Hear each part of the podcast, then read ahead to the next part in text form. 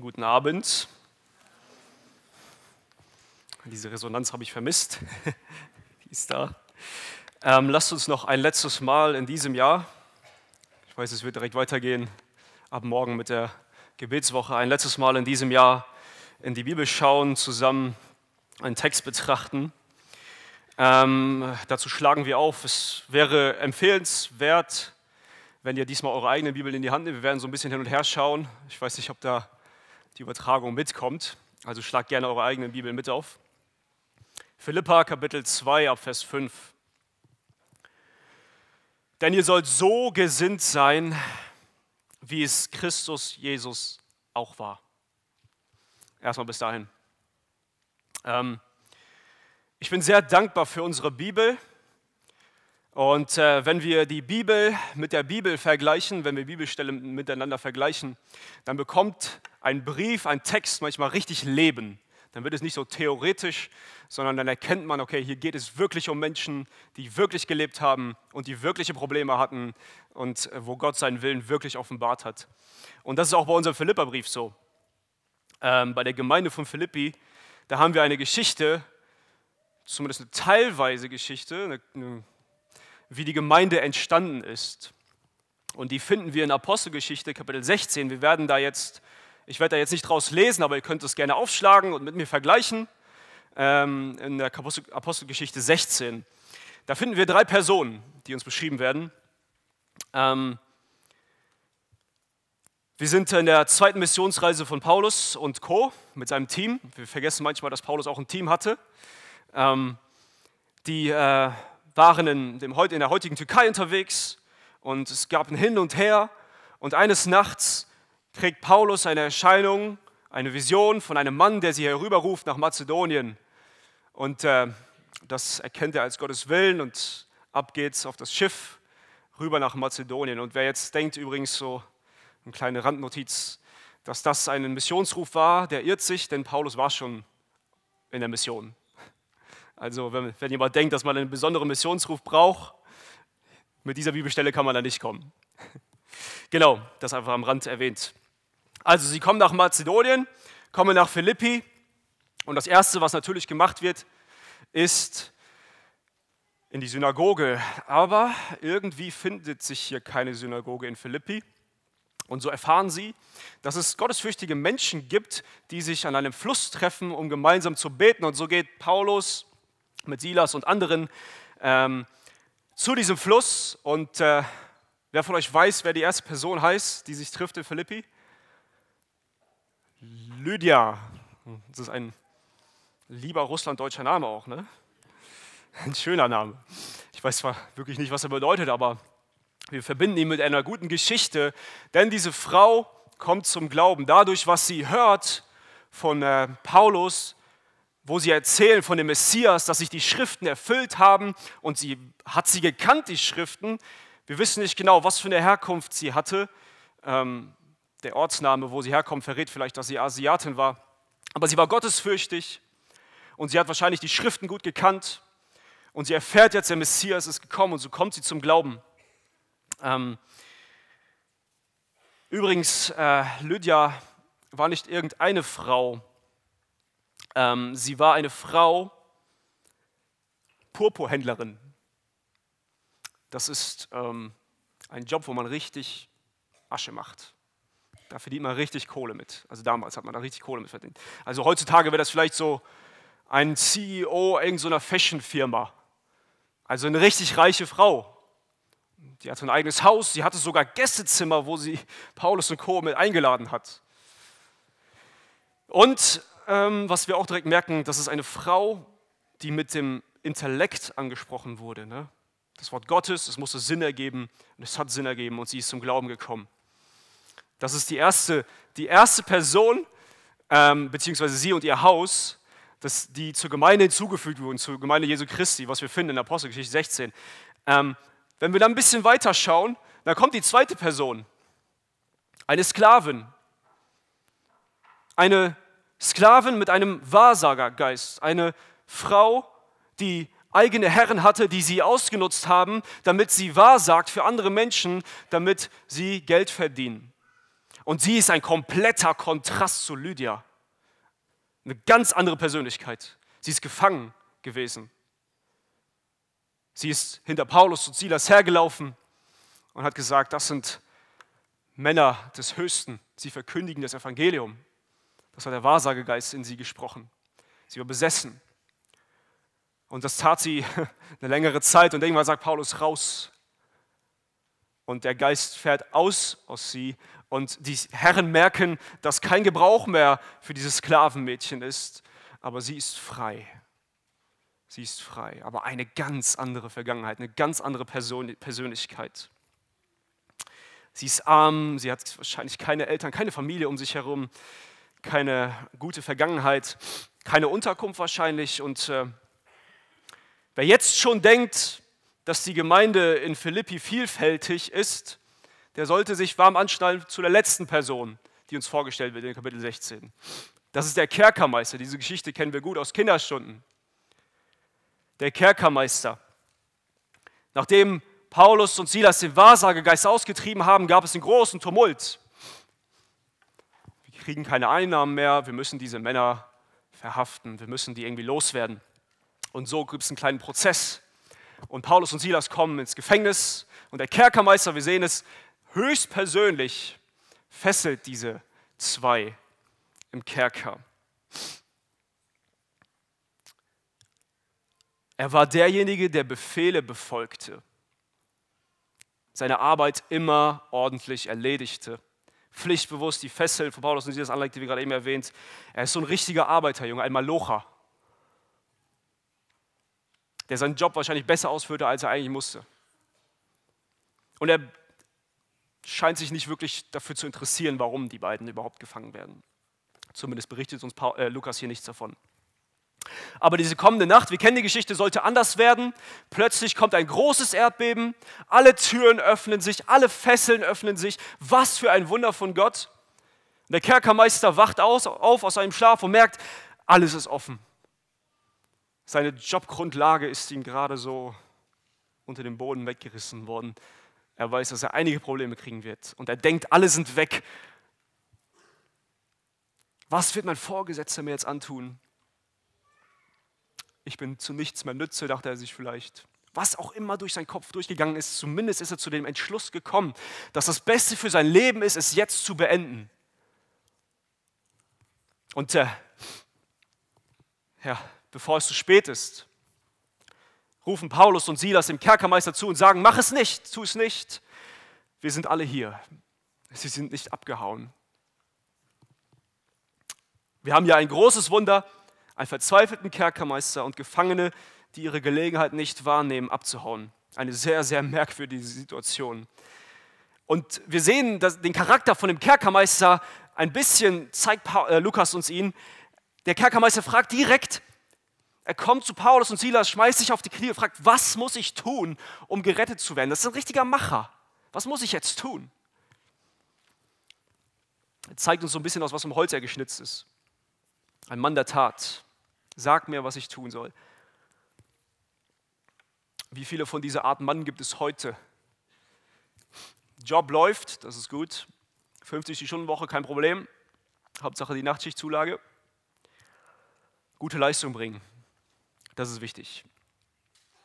Hauptsache oder nicht unbedingt die großen Fragen des Lebens. Nicht unbedingt eine Veränderung. Aber Gott hatte diesen Kerkermeister im Visier. Und am Ende lässt er und sein ganzes, sein ganzes Haus, also seine Familie, sich taufen und sie folgen Jesus nach. Und das ist der Kern der Gemeinde Philippi, wie wir sie kennenlernen in Apostelgeschichte. Also das sind drei komplett unterschiedliche Personen. Lydia, eine kluge, reiche, fleißige, gottesfürchtige Frau, die mit dem Intellekt erreicht wurde. Eine Sklavin, kaputte Vergangenheit, Okkultismus, einsam, immer unter bösen Herren gelebt.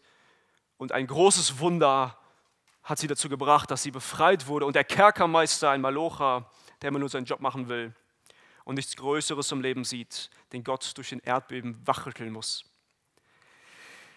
Und das ist ein, ein bunter Haufen, so nenne ich ihn jetzt einfach, ein, echt bunter Haufen.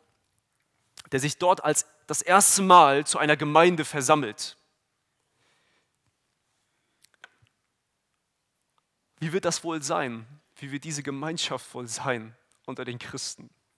Das ist echt spannend, wenn das auf einmal so sich entwickelt. Und ich frage mich, haben wir nicht auch so einen bunten Haufen hier? Also mit Haufen, das ist jetzt nicht abwertend gemeint, sorry, falls ihr das denkt, das meine ich nicht so. Also wir haben Menschen hier, die echt Bildung genossen haben, äh, die was aus ihrem Intellekt gemacht haben, die weitergelernt haben, ähm, die schon vielleicht irgendwie immer in der Gemeinde aufgewachsen sind und vielleicht auch die richtigen Kontakte in der Gemeinde haben zu den richtigen Personen und es vielleicht sogar für selbstverständlich und ihr ganzes Leben angesehen haben, dass man auf sie aufsieht. Wir haben Menschen hier, die reich sind, die viel verdienen, einen Top-Job haben und auch gerne darüber reden und sogar mal ebenso ein paar Gästezimmer bereitstellen können. Aber wir haben auch Menschen hier, die nicht so viel zu bieten haben, die keine Familie haben, die nicht auf der Überholspur des Lebens sind, so wie wir das immer sagen, und die Gott aber durch so manche Dunkelheiten, von so manchen Dunkelheiten befreit hat und jetzt hier in unserer Mitte sind. Menschen, die vielleicht nicht so viel mit dem Intellekt angesprochen werden, aber mit, den, mit dem Geist Gottes, der sie zieht. Und wir haben Menschen hier, die ihre Pflicht machen wollen. Malochen, auf jeden Fall, die sich durch, definieren durch ihren Job und ihre Fähigkeiten und ihre Leistung die nicht nach dem Warum fragen, sondern was muss ich tun? Der Kerkermeister. Und meine Frage ist, wie können wir, wie können die Gemeinde in Philippi, wie, wie können diese Menschen, die so unterschiedlich sind, eine Einheit bilden? Wie geht das? Wie können sie jemals in Frieden miteinander leben? Wie können sie gebührend Gott die Ehre geben? Da entstehen einige Reibungen. Und genau auf diese Frage schreibt Paulus auch den Philipperbrief. Und im Herzen dieses Briefes habe ich gerade den ersten Vers von dem Christus-Hymnus gelesen. Das ist das Herz dieses Philipperbriefes, worauf es Paulus ankommt, wo er den Philippern zeigen will, das ist der Schlüssel zur, zum Leben in Einheit. In Christus finden wir das beste Vorbild, um in Einheit und in Frieden zu leben. Und ich habe natürlich, der ganze Christus-Hymnus geht von Vers 5 bis Vers 11, aber aus Zeitgründen befassen wir uns heute nur von Vers 5 bis Vers 8, die Erniedrigung Christi. Und äh, das werden, wir werden uns erstmal den Text anschauen und am Schluss will ich zu der Anwendung kommen, die sich am Anfang von Vers 5 findet, dass wir so eine Gesinnung haben sollen, wie Jesus Christus sie hatte. Also lasst uns mal den ganzen Text lesen von Vers 5 bis Vers 8. Denn ihr sollt so gesinnt sein, wie es Christus Jesus auch war, der, als er in der Gestalt Gottes war, es nicht wie einen Raub festhielt, Gott gleich zu sein, sondern er entäußerte sich selbst, nahm die Gestalt eines Knechtes an und wurde wie die Menschen. Und in seiner äußeren Erscheinung als ein Mensch erfunden, erniedrigte er sich selbst und wurde gehorsam bis zum Tod. Ja, bis zum Tod am Kreuz. Dieser Text, der wurde schon von vielen Theologen auf penibelste, auf das ganz penibelste beobachtet. Und es sind so manche Konflikte aufgrund dieser ein paar Verse entstanden in der Kirchengeschichte. Es geht hier um die Göttlichkeit und die Menschlichkeit von Jesus Christus und wie das vereinbar ist. Wie ist das miteinander vereinbar? Zum Beispiel in der frühen Kirchengeschichte, 260 nach Christus, gab es die Arianer. Die haben bis ins 6. Jahrhundert gelehrt, dass Jesus Christus nicht die gleiche göttliche Stellung hat wie Gott Vater.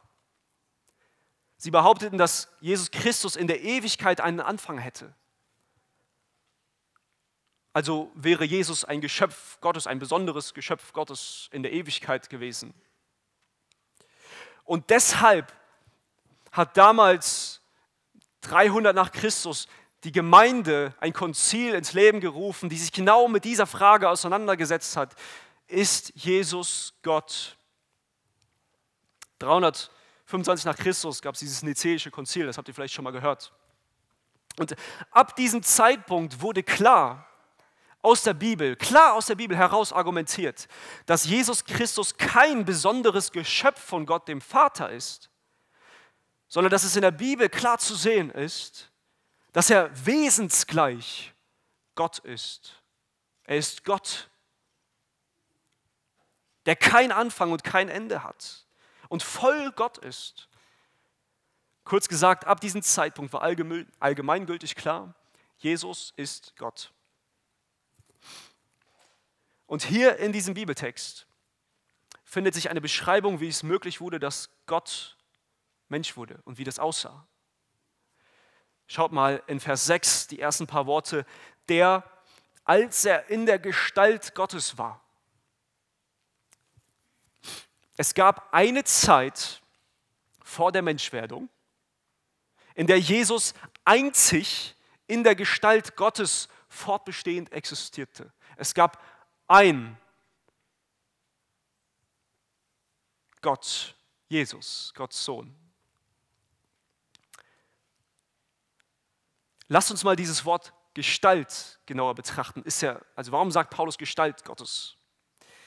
Und in diesem Text befinden sich zwei verschiedene Wörter, die sehr ähnlich klingen und die etwas Verwirrung anstiften können. Deshalb einmal ganz kurz eine Wortbedeutung hier. Schau mal, Vers 6 und Vers 7 finden wir zweimal das Wort Gestalt. Also einmal Gestalt Gottes und einmal Gestalt eines Knechtes. Und in Vers 8 finden wir das Wort äußere Erscheinung. Das Wort Gestalt ist das griechische Wort Morphe und das Wort äußere Erscheinung ist das griechische Wort Schema. Morphe bedeutet, dass man jemand im vollen Umfang ist, vom Wesen und vom Charakter. Also Paulus macht hier eine Definition, um klarzumachen, Jesus ist Gott voll und ganz. Und seine äußere Erscheinung, das Wort Schema, das bedeutet, wie man jemanden äußerlich wahrnimmt, wie man jemanden sieht. Wir Menschen haben Jesus äußerlich, als er auf der Erde wandelte, als Mensch gesehen, als Mensch erfunden. Aber Jesus existierte fortwährend als Mensch, auch als Gott. Er ist ganz Gott. Das sagt dieser Text. Und nachdem wir das jetzt festgestellt haben, dass Jesus Gott ist, kommt Paulus, kommt Paulus zu seinem Gedankenfluss, zu seinem eigentlichen Grund, warum er den Text schreibt. In Vers 6 weiter, der, als er in der Gestalt Gottes war, jetzt kommt es nicht wie einen Raub festhielt, Gott gleich zu sein.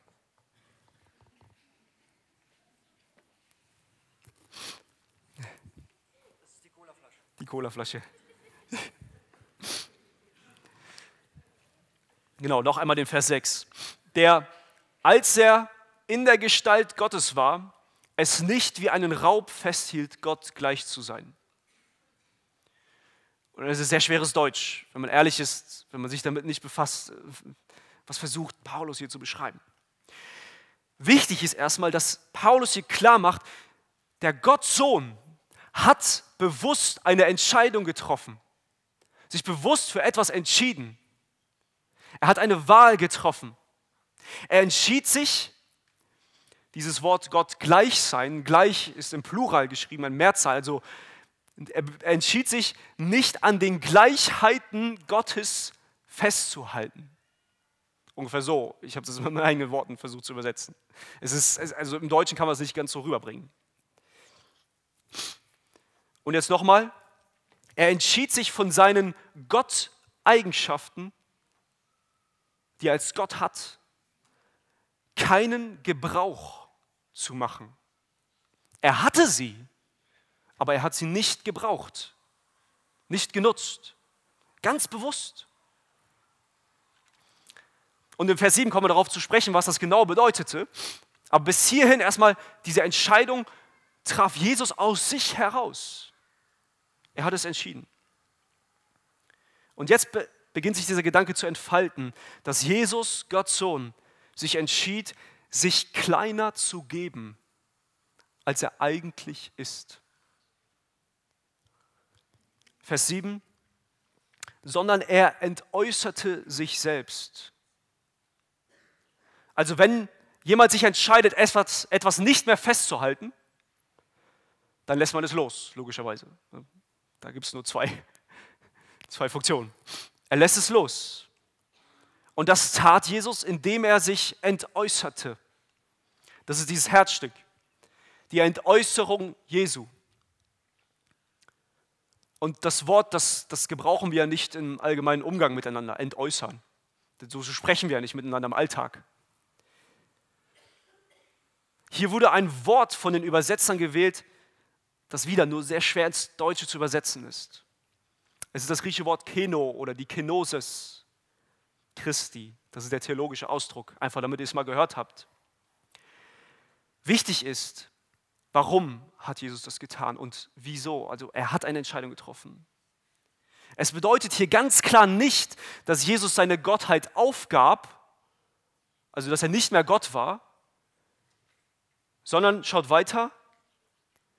Er entäußerte sich selbst, nahm die Gestalt eines Knechtes an und wurde wie die Menschen. Also indem Jesus sich ganz bewusst entschied, zu seiner Gottesgestalt noch eine Knechtsgestalt hinzuzunehmen, anzunehmen, gab er damit seine Vorrechte, sein Potenzial, die er als Gott eigentlich hat, die ließ er los. Ich versuche das mit meinen Worten zu beschreiben. Ihr merkt, selbst mir fällt es schwer. Aber ungefähr so.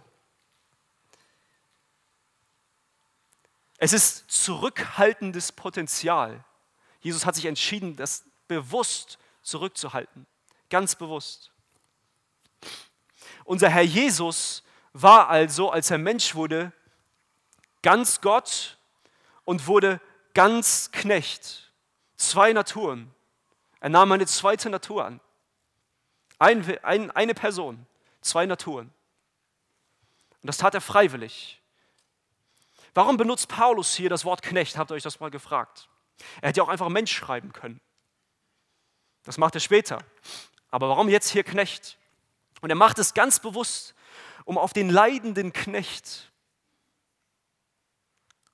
der zum Beispiel in Jesaja 53, wir kennen die Verse und den Kapitel sehr gut beschrieben wird. Oder in Jesaja 49. Er will auf ihn hindeuten, auf diesen leidenden Knecht. Jesus, Gottes Sohn, begab sich ganz unter die Hand seines Vaters. Er entschied sich, dem Willen eines anderen untertan zu sein, anstatt seinen eigenen Willen zu tun als Mensch. Also er wurde nicht nur Mensch, sondern ein Knecht.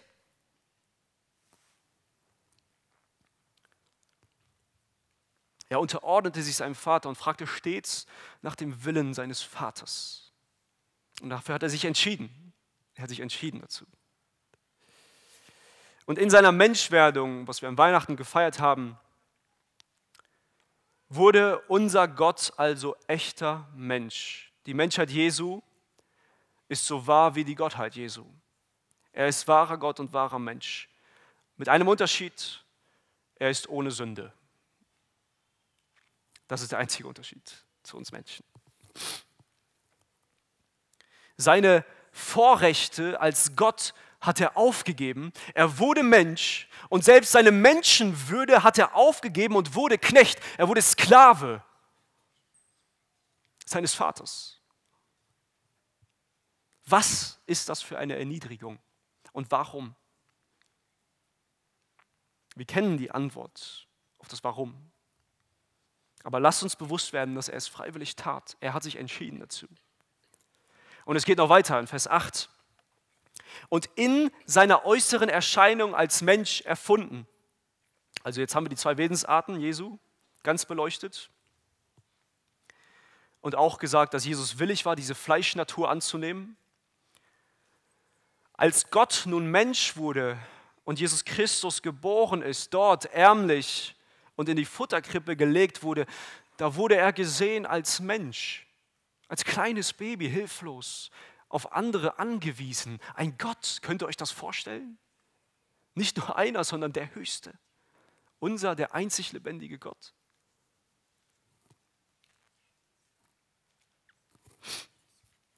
Und nicht nur das, schaut euch mal seine Stammeslinie an. Die ist alles andere als göttlich. Seine Blutslinie, Ehebrecher, Huren, Heiden. Warum? Und das freiwillig. Was für eine Erniedrigung. Sein Wert als Gott war vollkommen versteckt in diesem kleinen Baby, war nicht sichtbar für uns Menschen. Sein Potenzial als Gott zurückgehalten, seine Macht ungenutzt. Und dort lag er als kleines, hilfloses Baby. Und weiter in Vers 8, erniedrigte er sich selbst und wurde gehorsam bis zum Tod. Ja, bis zum Tod am Kreuz. Schau mal, als wäre das nicht schon genug, als wäre diese demütigende Menschwerdung für unseren Gott nicht schon genug. Und diese Knechtwerdung, als wäre das nicht genug, erniedrigte er sich selbst vor diesen bösen, machtgierigen, selbstgerechten Menschen und wehrte sich nicht. Der Wille seines Vaters war, dass er sich nicht wehren soll. Der Wille seines Vaters war, dass er von den Menschen, die er geschaffen hat, getötet werden soll. Und dieses Mal aber nicht leise in einer Krippe, fernab von der Bühne, sondern dieses Mal vor einer großen Bühne. Dieses Mal als Erwachsener, als Vollmündiger. Dieses Mal nicht in Windeln gewickelt, sondern vollkommen entblößt vor der Menschheit, nackt. Diesmal keine liebevolle Umarmung von seiner Mutter, die er vielleicht hätte brauchen können, sondern selbst verlassen von seinem himmlischen Vater hing er dort. Am Kreuz ist seine Erniedrigung zum Höhepunkt gekommen. Und sein Tod am Kreuz war geplant, das wissen wir. Er selbst hat es mehrere Male vorausgesagt. Und selbst im Alten Testament kennen wir die Schattenbilder, die darauf hindeuten. Dieser Tod am Kreuz, es war kein normaler, sondern es war ein sehr, sehr, sehr, sehr erniedrigender Tod, den er dort erlitten hat. Er hat diesen Tod gewählt.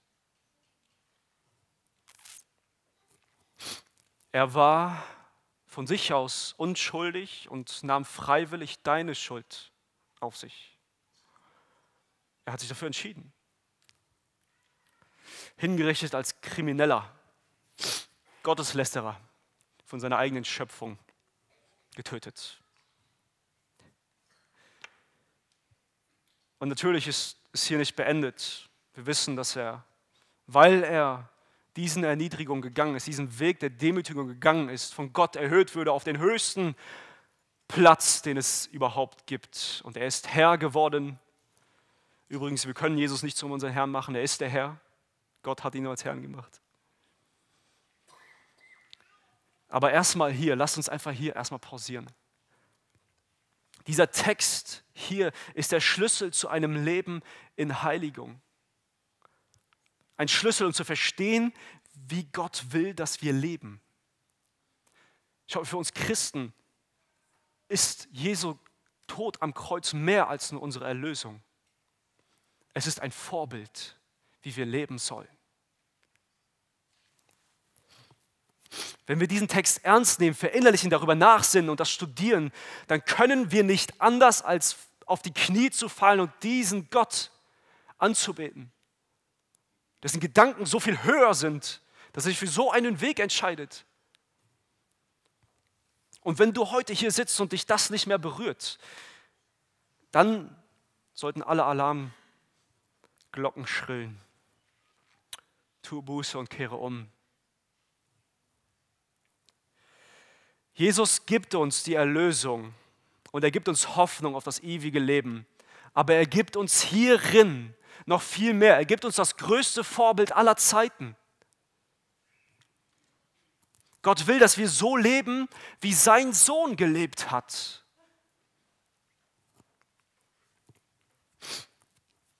Er will, dass wir in das Ebenbild seines Sohnes gestaltet werden. Das sagt uns sein Wort. Wir hatten vorhin dieses griechische Wort Morphe betrachtet, die Gestalt. Jesus war in der Gestalt Gottes. Und es gibt in Römer 12, 2 ein griechisches Wort, was wir auch finden, wo dieses Wort Morphe drin ist. Lass uns das mal kurz lesen. Da steht, Römer 12, 2, und passt euch nicht diesem Weltlauf an, sondern lasst euch in eurem Wesen verwandeln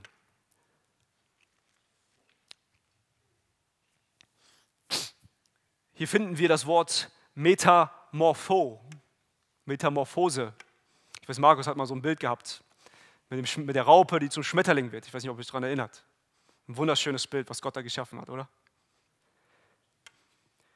Ich glaube, wenn wir als Christen leben, dann, dann verändern wir uns nicht äußerlich. Wir haben nicht dieses Wort Schema, wie wir äußerlich erkannt werden, sondern wir werden von innen heraus verändert. In das Ebenbild Jesu Christi. Das ist Gottes Wille für unser Leben. Und so wie Jesus in der Gestalt Gottes ist, dürfen wir dieses Wort Gestalt nehmen und sagen, Gott, gestalte mich in das Ebenbild seines Sohnes. Hast du vielleicht schon mal was gekauft, was eine Nachahmung vom Original war, so, ein, so eine Kopie? Irgendwas, was vielleicht ein bisschen günstiger war als das Original. Ähm, es sah vielleicht so aus, aber hatte nicht dieselbe Qualität. Und die Wahrscheinlichkeit ist groß, dass bei solchen Teilen, bei solchen Nachahmungen die Lebenszeit kürzer ist, die Qualität schlechter ist, es schnell kaputt geht, unbrauchbar wird und so weiter. Es geht nichts über das Echte, nichts über das Original. Jesus ist das Original. Er ist mehr als nur ein Vorbild, ich will es klar machen, aber er ist auch unser Vorbild. Aber in unserem Leben als Kinder Gottes gilt es, Nachahmer Jesu Christi zu werden. Er ist unser Ideal. Und wir dürfen so werden wie er. Immer mehr. Natürlich erwarten wir nicht, dass es so gut und perfekt wird. Es ist unmöglich. Wir haben eine sündige Natur, aber durch die Gabe des Heiligen Geistes in unser Leben, die Gott uns, mit dem Gott uns versiegelt hat, haben wir ein neues Gesetz in uns, das bewirken kann, dass wir mehr und mehr in diese Richtung gedrückt werden können, in das Ebenbild Jesu Christi. Deshalb schreibt Paulus zu Beginn, schaut in Vers 5, ihr sollt so gesinnt sein, wie es Christus Jesus auch war. Dieser ganze Text ist eingebettet in einen Kontext, in die Gemeinde in Philippi. Erinnert euch noch an diese drei Personen zu Beginn, ne? Lydia, das Sklavenmädchen und der Kerkermeister. Und wir haben uns die Frage gestellt, wie solche Menschen plötzlich miteinander auskommen können. Und hier schreibt Paulus, denn er verbindet etwas. Und lasst uns mal kurz schauen, was er vorher schreibt. Von Vers 2. Indem ihr eines Sinnes seid, gleiche Liebe habt, einmütig auf das eine bedacht seid, nichts Tut nichts aus Selbstsucht oder nichtigem Ehrgeiz, sondern in Demut achte einer den anderen höher als sich selbst. Jeder schaue nicht auf das Seine, sondern jeder auf das des anderen. Ich denke, ihr werdet mir alle zustimmen, wenn ich sage, dass es keine lokale, örtliche Gemeinde gibt, die keine Probleme hat. So etwas gibt es nicht. Jede Gemeinde hat so ihre Probleme. Die, manche haben vielleicht Probleme mit einem Mangel an gesunder Lehre. Manche haben irgendwie Unmoral, was nicht geklärt wurde in der Gemeinde. Manche haben Probleme mit Gesetzlichkeiten, was auch immer. Meistens ist es auch irgendwie so ein Mix aus verschiedenen Sachen. Ähm, die Gemeinde in Philippi, die hat wirklich viel Gutes gemacht. Es gab nicht viel Tadel, beziehungsweise der Tadel war freundlich verpackt. Es war noch nicht mal die Notwendigkeit von Paulus, sich als Apostel groß zu machen, zu erklären, dass Jesus ihn als Apostel erwählt hat.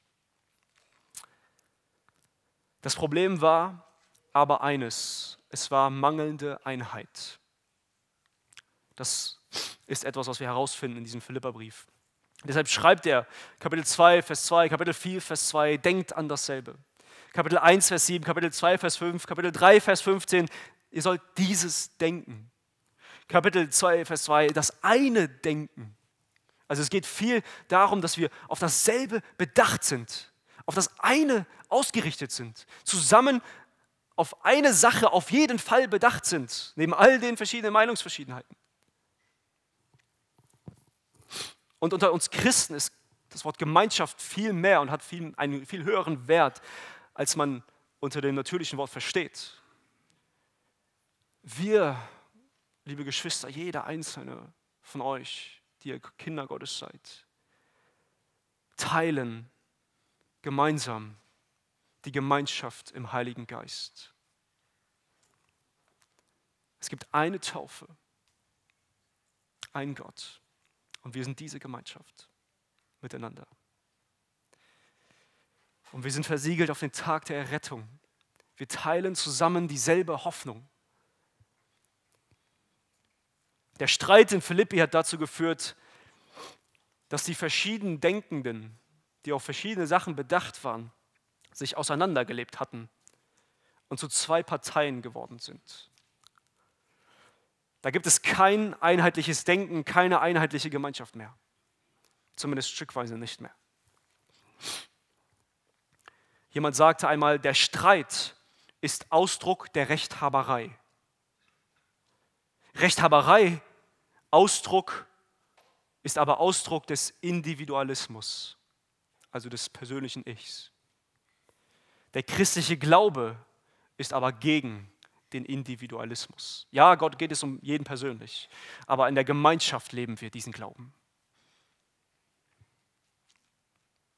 Gott will uns befreien von der Abhängigkeit von uns selbst. Es gab also einen Streit und trotz des Streits gab es ja diese eine Gemeinde. Nur diese wahre Gemeinschaft gab es nicht mehr. Wer weiß, was genau der Grund für den Streit war. Man kann es sicher nur erahnen. Aber lasst uns einmal kurz eine Überlegung machen. Und ich gehe jetzt ein Fallbeispiel durch. Ich sage nicht, dass es so war. Einfach nur ein Beispiel zu veranschaulichen. Stellt euch vor, in dieser Gemeinde ging es um die Frage, soll man den Zehnten geben oder nur das, was man gerne geben will. Und ich gebe jetzt keine Bewertung, was richtig ist, okay? Ich, darauf gehe ich nicht ein. Ich will euch nur zeigen, wie das sich ungefähr entwickeln könnte. Unsere Lydia ist ja reich. Ich weiß nicht, ob ihr das schon vergessen habt, die ist reich. Das Sklavenmädchen hat nichts.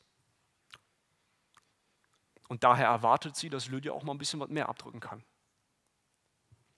Vielleicht. Der Kerkermeister, ja, ist so ein Otto Normalverbraucher, Mittelverdiener, er, er hält sich an den Zähnen. Das Problem ist aber, dass Lydia, jetzt wo sie anfängt, mehr zu geben, sie tut es gern, auf einmal merkt, dass sie mit dem Geld auch einen gewissen Einfluss auf die Gemeinde ausüben könnte. Sie kann am Gemeindeleben vielleicht ein bisschen mehr mitbestimmen. Die sind nämlich ein bisschen angewiesen auf ihr Geld und beide Frauen gleichzeitig erwarten, dass sich der Kerkermeister eigentlich mit, sich mit dem Wort Gottes auseinandersetzt und denen hilft dabei, als, weil er der Mann ist. Aber der Kerkermeister denkt sich, er fühlt sich wohler im Malochen, als sich mit dem Wort Gottes auseinanderzusetzen und lehnt daher ab. Jetzt haben wir hier eine Frau, die politisch gesinnt ist in der Gemeinde, ein Sklavenmädchen, das gerne bedient werden will, und ein Kerkermeister, der in seiner Komfortzone bleiben will. Alle drei haben aus individuellen, aus selbstsüchtigen Gründen agiert und gedacht und gelebt. Und ich sage nicht, dass es so war, okay? Es ist einfach nur ein, nur ein Beispiel. Sie haben nicht an das eine gedacht. Sie waren nicht einmütig, sondern dreimütig. Waren selbstverliebt und nicht Jesus verliebt und hatten unterschiedliche Ambitionen. Also das ist jetzt nur ein Beispiel, nochmal. Das Problem von Streitigkeiten und Parteiungen ist, dass man Jesus nicht wirklich im Blick hat. Man hat ihn nicht, man, man kann es sagen, ja, man kann es fromm sagen, ich habe Jesus im Blick, aber man hat ihn nicht wirklich im Blick. Und Vers 5 sagt, dass wir so gesinnt sein sollen, wie auch die Gesinnung in Christus war. Und Leute, Einheit in Christus, wie sie hier von Paulus beschrieben wird, das ist kein Luxus in der Gemeinde. Das ist keine Option, sondern es ist der Wille Gottes für die Gemeinde. Diese Einheit bedeutet nicht, dass wir in allem und in jeden einzelnen Fragen gleich denken. Zum, Gott, zum Glück nicht, dass wir unterschiedlich denken können. Sondern es bedeutet, dass wir das eine denken, das eine in unseren Gedanken haben, als Ziel haben. Nämlich, dass wir unser Leben ausrichten auf Jesus und hinter ihm in der Nachfolge stehen. Schaut mal in Vers 3, was er sagt. Tut nichts aus Selbstsucht oder nichtigem Ehrgeiz, sondern in Demut achte einer den anderen höher als sich selbst. Stellt euch einmal vor, der Gottsohn wäre eitel und selbstsüchtig gewesen. Stell dir vor, Jesus wäre so gewesen. Es ist ja so, dass wir Menschen ein Problem mit Gott haben. Wir haben ja rebelliert gegen ihn. Er hätte sich ja denken können, das ist nicht mein Problem. Mir geht's gut. Wäre er dann je Mensch geworden? Hätte er je bewusst die Entscheidung getroffen, sich zu erniedrigen? Wäre er je ans Kreuz gegangen für uns? Wie oft wurde aber in Gemeinden aus diesen schlechten Beweggründen Streit entfacht? Aus Selbstsucht und nichtigem Ehrgeiz. Weil jemand den Status nicht verlieren will, hält er zu denjenigen, die das Sagen haben in der Gemeinde. Weil jemand so überzeugt von seiner Meinung ist, trifft er sich nur mit denen, die seine Idee unterstützen. Nicht mit den anderen. Weil jemand sich aus Selbstsucht mehr vor den Menschen fürchtet als vor Gott und seine Entscheidungen der Gemeinde auf diese Grundlage stellt. Weil jemand unbedingt angesehen und anerkannt in der Gemeinde sein will und daher aus selbstsüchtigen Gründen ein höheres Amt anstrebt, anstatt dass er sich auf das Wesentliche besinnt, die Schafe zu weiden und zu dienen.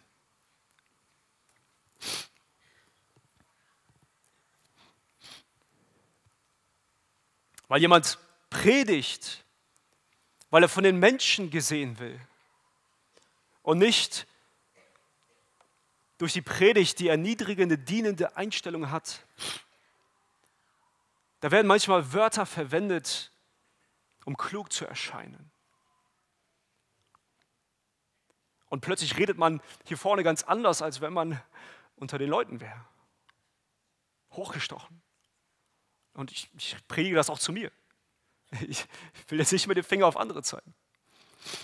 Als ich mich mit diesem Bibeltext auseinandergesetzt habe, da hat Gott als erstes zu mir gezeigt.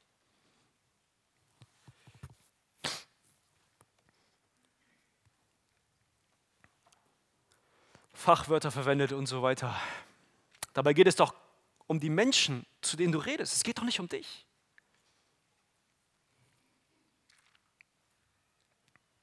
Schaut mal, Jesus ist herabgekommen zu uns und hat mit uns kommuniziert. Also lasst uns nicht andere auf uns heraufsehen, sondern zu ihnen hinunterkommen.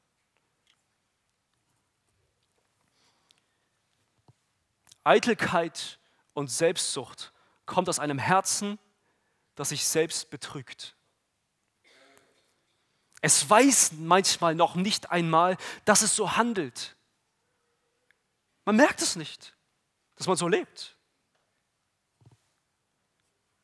Manchmal merken wir nicht, wie Gefahren, wie, wie, wie, wir diesen Gefahren ausgesetzt sind von diesen Dingen, weil wir es nicht zulassen, dass Gott uns erforschen kann, dass Gott uns prüfen kann.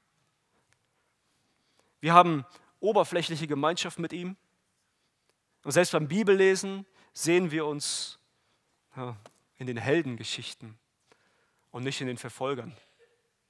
Ich bin David und nicht Saul. Dabei ist es oft so umgekehrt. Wir geben uns so oft keine Zeit zum Reflektieren, wie es mit unserem Herzen steht, wie die Dinge wirklich sind. Dabei sagt Gott uns doch in seinem Wort, was für eine Gefahr von unserem Herzen ausgeht. In Sprüche 4:23, wir kennen die Worte gut. Mehr als alles andere behüte dein Herz, denn von ihm geht das Leben aus. Und ich muss heute nicht um den heißen Brei herumreden. Es ist offensichtlich, und es gibt einige, die darüber reden, dass es Streitigkeiten gibt. Und ich will heute uns alle darum bitten, dass wir reflektieren, dass wir auf unser Herz schauen, uns Zeit geben und darüber nachdenken, ob wir es wirklich im letzten Jahr behütet haben. Gott will heute von uns erfahren, ob wir aus Jesus schauen, ob wir auf Jesus schauen oder ob wir eigene Ambitionen haben. Wer ist dein Vorbild? Der Mann im Spiegel oder Jesus Christus? Wenn wir selbstsüchtig und eitel sind, dann bleiben wir heute, das verspreche ich euch, in unseren Lagern sitzen und bewegen uns nicht. Wir gehen nicht auf den anderen zu, wenn wir so bleiben. Aber Gott will, dass wir so werden wie Christus. wenn wir so gesinnt sind, wie Christus es war, dann demütigen wir uns selbst. Wir erniedrigen uns und sind bereit, für unsere Feinde und für unsere Freunde zu sterben, so wie Christus es war. Verstrittene Menschen finden in der Gemeinde nur zueinander, wenn jeder von sich selbst befreit wird Lass heute los von dir selbst. Und den Weg auf den anderen zugeht. Jesus ist gekommen in diese Welt. Er hat sich bewegt.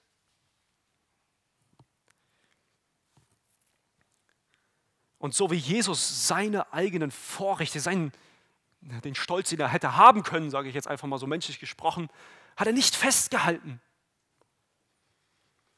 Er hat an seinen Privilegien nicht festgehalten, sondern er hat sie aufgegeben und wurde Mensch. Er hat sich unter den Willen Gottes gestellt. Und das ist Gottes Wille für dich. Entblößt vor der Welt war er. Das kannst auch du.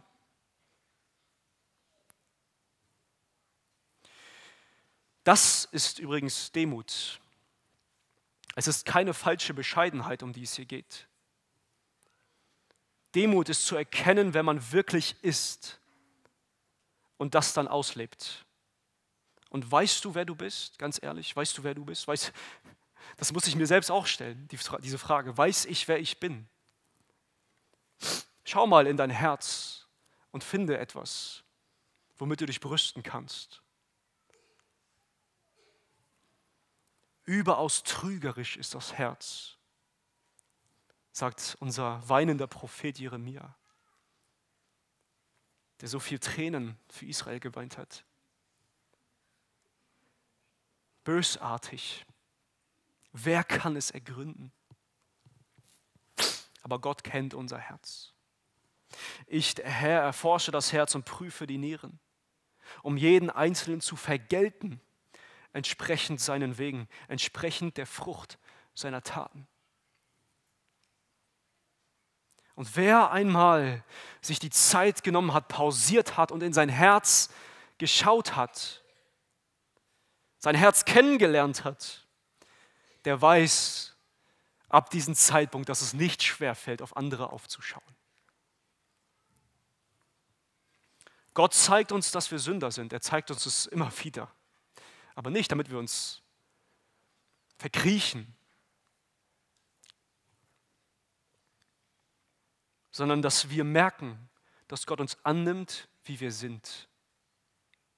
Mit unseren Fehlern hat er uns angenommen, zu seinen Kindern gemacht. Und wenn wir das erkannt haben, dann wird es so viel einfacher.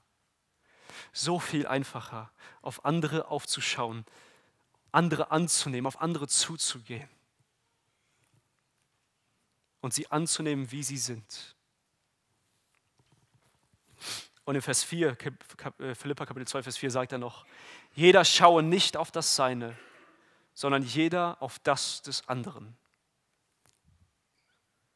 Stellt euch vor, Christus hätte nur auf seine eigene Herrlichkeit geschaut. Nur auf das, was er für Privilegien als Gott hatte. Wäre er jemals Sklave geworden? Würde er jemals nicht nur Mensch werden, sondern auch seine Menschenwürde ablegen? Wäre er dann jemals der gerechte Knecht gewesen, das Lamm Gottes? Hätte er nur auf sich geschaut? Ein Sklave kümmert sich nicht um sich selbst, sondern er kümmert sich um den Willen seines Herrn. Es gibt ein Sprichwort, das sagt, wenn jeder an sich selbst denkt, ist an alle gedacht. Aber hier sehen wir genau das Umgekehrte, genau das umgekehrte Prinzip. Wenn jeder an den anderen denkt, ist an alle gedacht wenn jeder zu dem anderen schaut, was er braucht. Und wir als Kinder Gottes und Diener des Herrn Jesus, wir haben kein eigenes Leben mehr. Wir sind gestorben mit Christus. Unser altes Leben ist nicht mehr. Wir haben keinen eigenen Besitz mehr. Es gehört alles dem Herrn. Und wir als Gemeinde haben die Gemeinschaft im Geist Gottes. Das ist das, was wir haben. Das ist ein Wert, den wir haben als neue Menschen. Hier sagt er übrigens jeder. Und ob ich wundert oder nicht, jeder bedeutet jeder. Und dann auch noch in Befehlsform geschrieben, imperativ. Gott befiehlt uns, so zu leben. Es ist kein Wunschdenken von ihm. Er, der alles für mich gab, bekommt alles von mir, was ich noch übrig habe. Und vielleicht bist du bis jetzt zu dem Punkt gekommen, wo du gesagt, wo du, wo du dir selbst gedacht hast, die anderen machen das ja auch nicht. Die anderen machen das ja auch nicht. Warum soll ich mich aus meinem Lager bewegen? Das ist sowas von egal, was die anderen machen. Jeder dient seinem eigenen Herrn. Es geht erstmal nur um dich. Jeder persönlich ist angesprochen. Geh als Beispiel voran und andere werden folgen. Wie kann so eine Versöhnung in einer Gemeinde praktisch aussehen? Und ich habe euch, oder Gott hat uns gerade eben hier gezeigt, Nimmt uns, lasst uns Jesus als Vorbild nehmen. Die Fähigkeit in Demut, Bescheidenheit zu leben, die liegt, indem wir auf Jesus schauen, auf ihn hinschauen. In Jesus sagt Gott uns, du bist geliebt, du bist beschenkt, du bist gerechtfertigt, du bist erlöst, du bist versöhnt, du bist ein neuer Mensch. Und weil Jesus sich für mich hingegeben hat, kann und darf und sollte und muss ich mich auch anderen hingeben. Im gegenseitigen, Im gegenseitigen Erniedrigen geschieht das gegenseitige Erhöhen. Das ist das Gesetz, was wir hier finden. das Prinzip.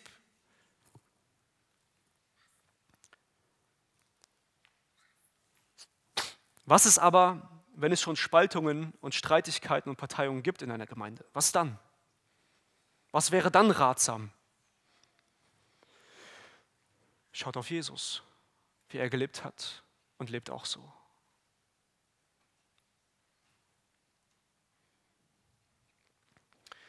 Apostel Paulus, aber auch viele andere Apostel und die Urchristen, die haben sich Jesus tatsächlich als Vorbild genommen, ob ihr es glaubt oder nicht. Leonard Ravenhill, der sagte einmal zu Paulus, und diese Gedanken gefallen mir, deswegen wollte ich sie mit euch teilen. Er hatte keine Ambitionen und hat daher nichts, worüber er sich, worüber er neidisch sein müsste. Er hatte keine Ambition. Er hatte keinen Ruf und musste sich daher auch nicht darum bemühen. Er hatte keine Besitztümer und deshalb auch nichts, worüber er sich Sorgen machen müsste.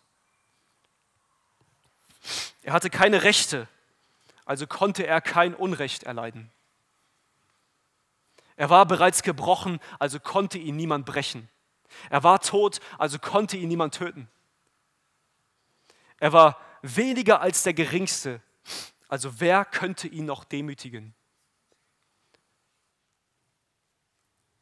Er hatte den Verlust aller Dinge erlitten, also konnte ihn niemand irgendwelcher Dinge berauben. Und daher konnte der Dämon ausrufen, der in, dem Sklavenmädchen war, als Wahrsagergeist, diese Männer sind Diener des höchsten Gottes, die uns den Weg des Heils verkünden. Weil Paulus und Co. so von diesem Jesus ergriffen waren, ihn als Vorbild nahmen, weil das so war, litt die Hölle unter Kopfschmerzen. Du lieber Bruder, Demüte dich heute unter die Hand Gottes. Gehe zu deinem Bruder, mit dem du verbunden bist im Geist. Und sieh ihn mit mehr Wert an als dich selbst. Halte deine Menschenwürde zurück. Werde Sklave Gottes. Suche das Gespräch. Suche mit aller Kraft einen Weg der Versöhnung. Denn das hat Jesus auch für uns getan. Wir haben so oft das Problem, einfach aufeinander zuzugehen, miteinander zu reden. Aber Gemeinde ist mehr als nur die Sonntagsgottesdienste und der Dienstbereiche der verschiedenen Dienste, sondern es ist die heiligste und beste Form der Gemeinschaft, die Gott sich erschaffen und gedacht hat für diese Welt, für diese Erde. Gemeinde ist, wo Christen zusammenfinden und sich nicht trennen. Also prüfe heute dein Herz, wo du stehst. Und zum Schluss eine ganz kurze Geschichte von Francis Xavier. Er hat im Mitte des 16. Jahrhunderts gelebt. Er war einer der ersten Menschen, die von Europa in das ganz fernöstliche Asien gereist ist mit dem Schiff. Bis nach Japan ist er gekommen. Und einmal war er in einer Stadt in Japan und predigte vor einer Volksmenge.